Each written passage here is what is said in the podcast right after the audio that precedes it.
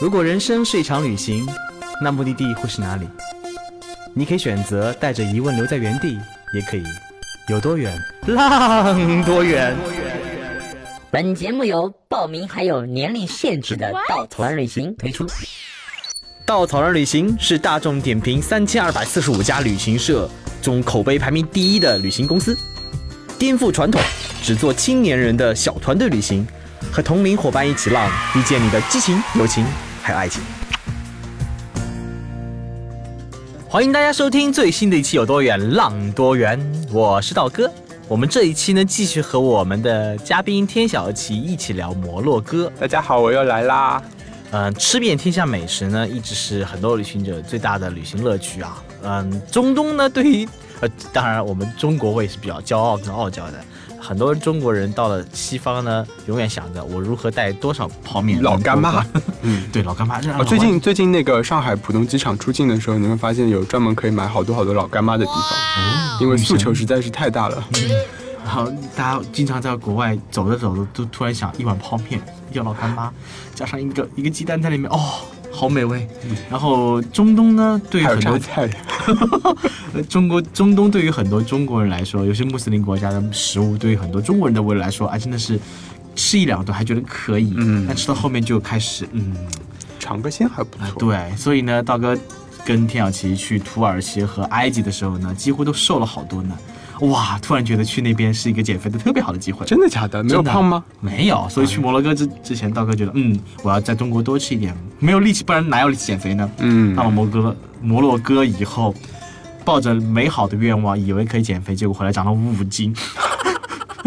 说明摩洛哥还是有很多吃的，而且摩洛哥的吃的啊，最有名的两个东西，一个叫库斯库斯，一个叫塔金塔金。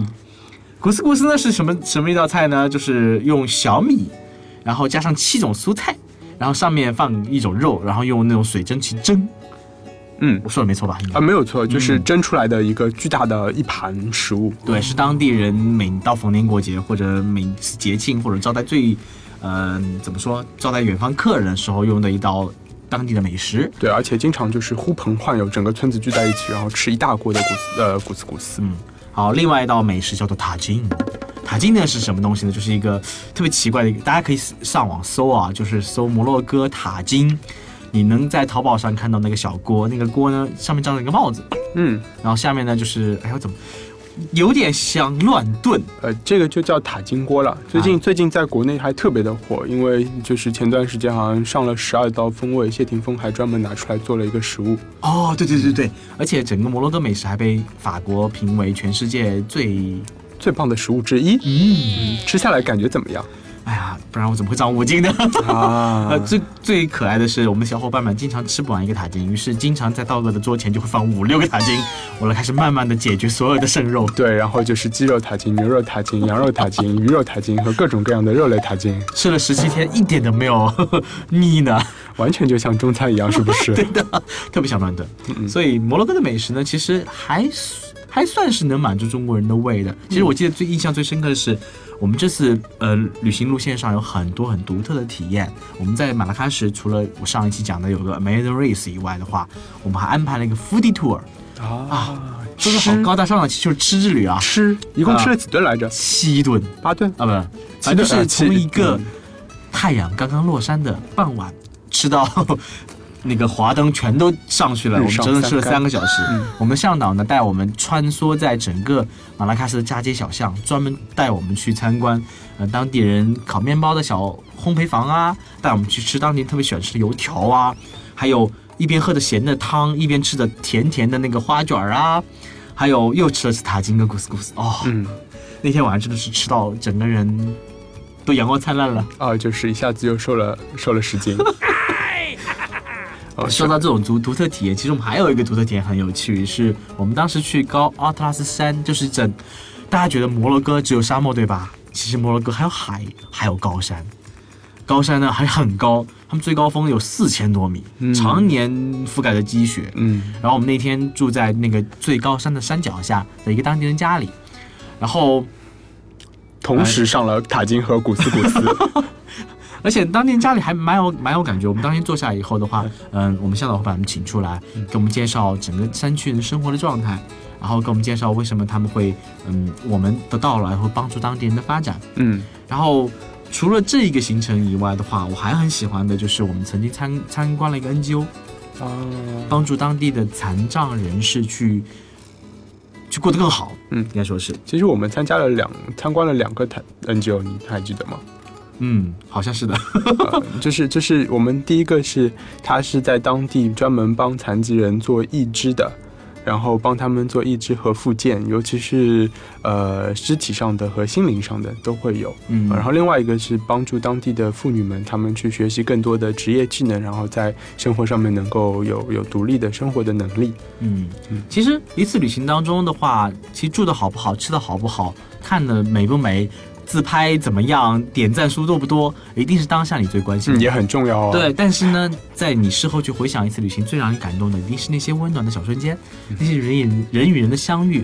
当你跟在这个世界里面去感受到那种温暖小瞬间的时候，你可能事后你想不起来点赞照片最多是哪一张，但你一定记得那一个微笑，嗯那一句对白。或者是那个人，哎，对，所以这次旅行当中，我们遇到很多很多当地人，当地人的每一句话，我虽然可能不记得了，但是呢，那种感觉让我觉得这个地方真充满了温暖。嗯，其实让我最温暖的 就是那个人。是我们这次向导，哦这向导我们叫他，呃他叫哈利德，特别可爱。我们上期有聊过，他每次给我们介绍我们要去 Action B，我们每次都会笑嘛，然后他就每次多说几次，然后来逗我们所有人笑。然后他让我很有很我很喜欢的一点是，我记得特别清楚，我们每到一个当地很 local 的地方的时候，他都会很无私帮助当地人。嗯，我记得很清楚，我们在一个博物馆，在在参观当地的一个嗯像当地建筑一样的博物馆的时候，有一个老外迷路了。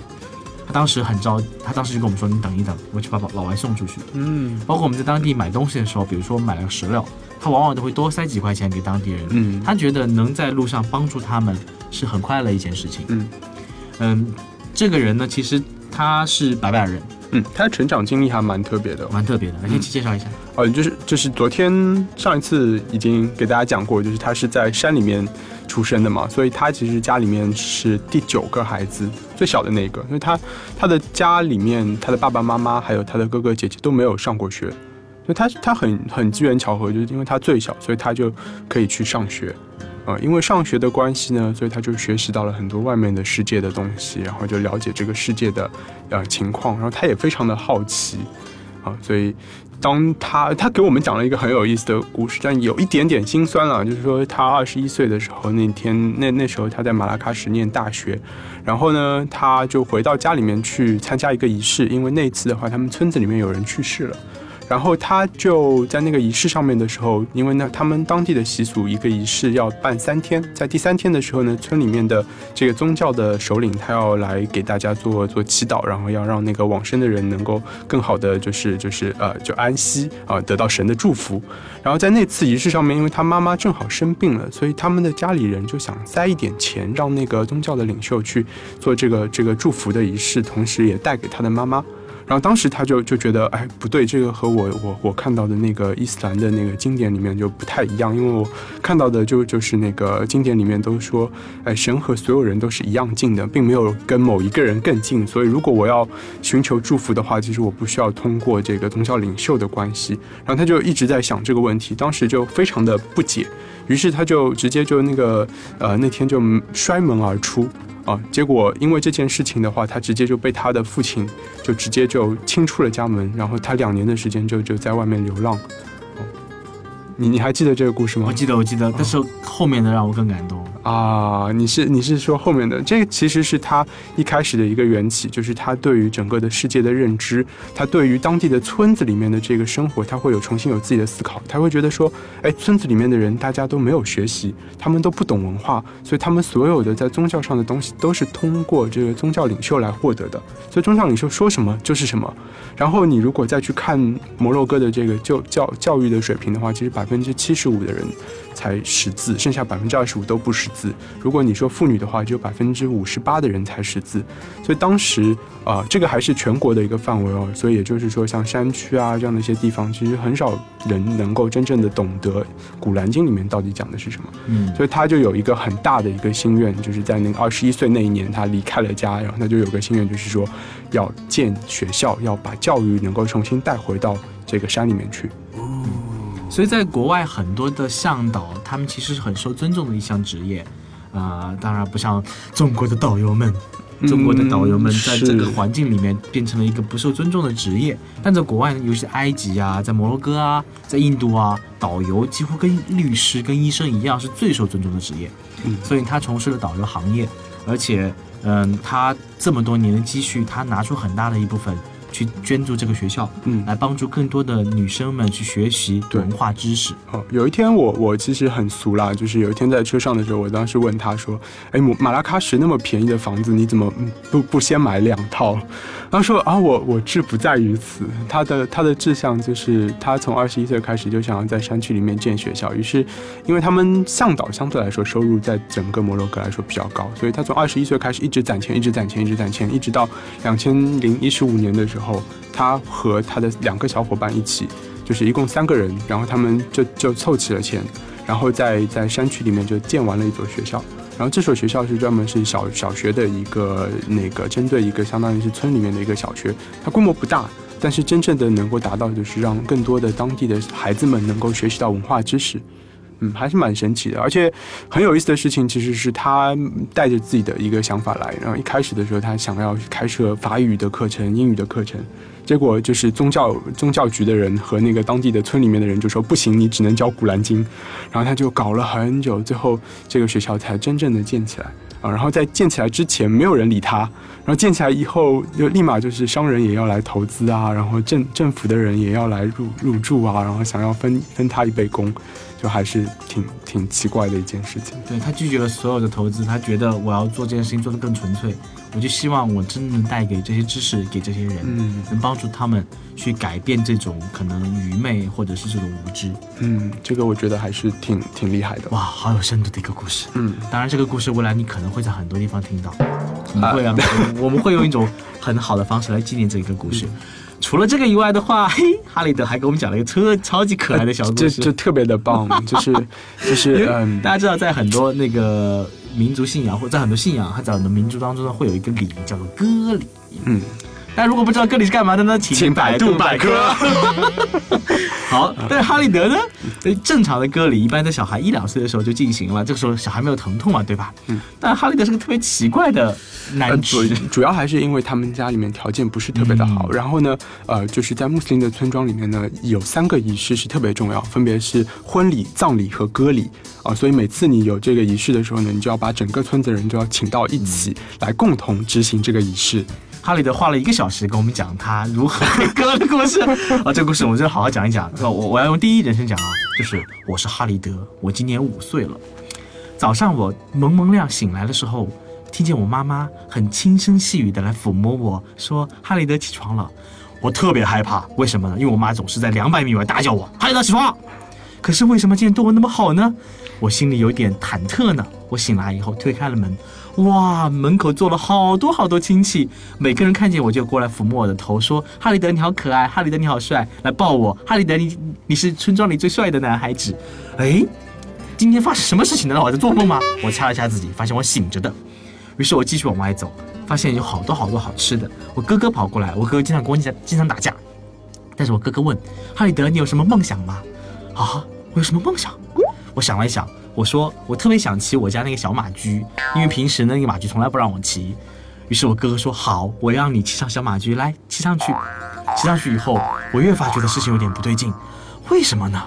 这个时候，我们宗教的长老走了过来，他留着大胡子，我特别怕留大胡子的男人，他很严肃，很害怕，我就不敢望着他。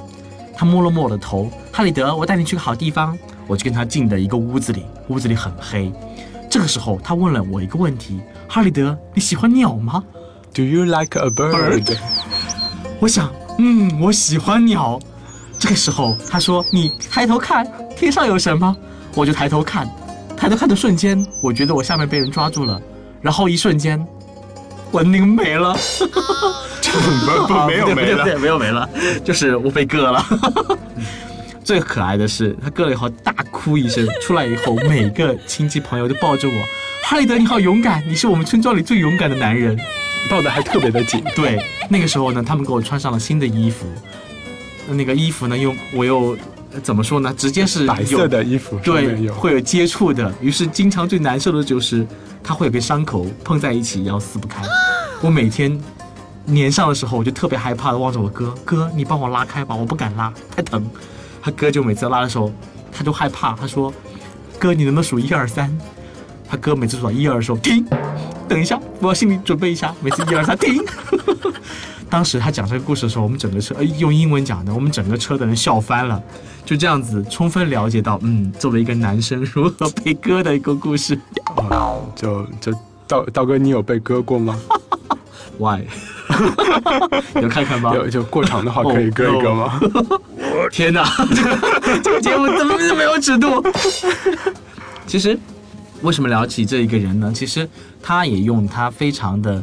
非常怎么说？非常专业，也有很逗逼的过程。对的过程来跟我们讲述当地的一些风俗习惯，也让我们了解到他为了当地的发展做出多大的贡献。其实，在摩洛哥，我们遇到很多很多这样可爱的人，嗯，包括我们当时每个地方都有当地向导，是，还有我们的司机，还有我们司机旁边一个很可爱的小 helper，帮我们每天搬行李。然后我们一路上呢会帮助到当当地很多人。我记得很清楚，我们有一次在徒步的时候。哦，对，我们在那个峡谷陶德峡谷拜访了的时候，最后拜访了当地人家里。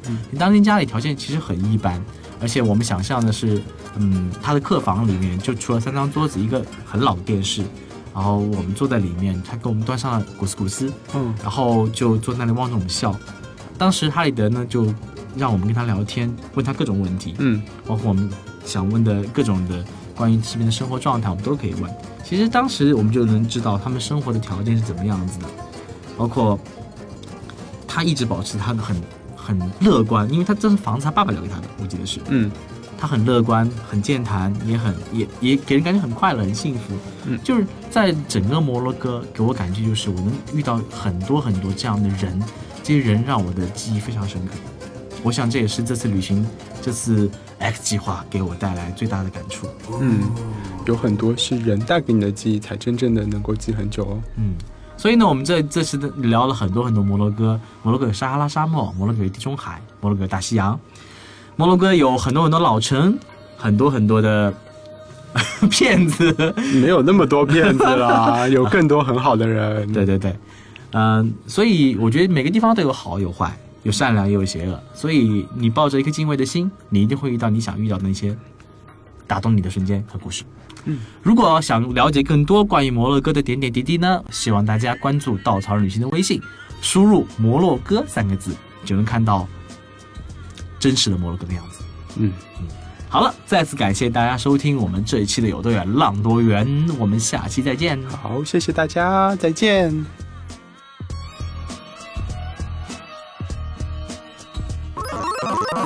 请搜索“稻草人旅行”。和我们德艺双馨、颜值出众的领队一起出发，爱上这个世界。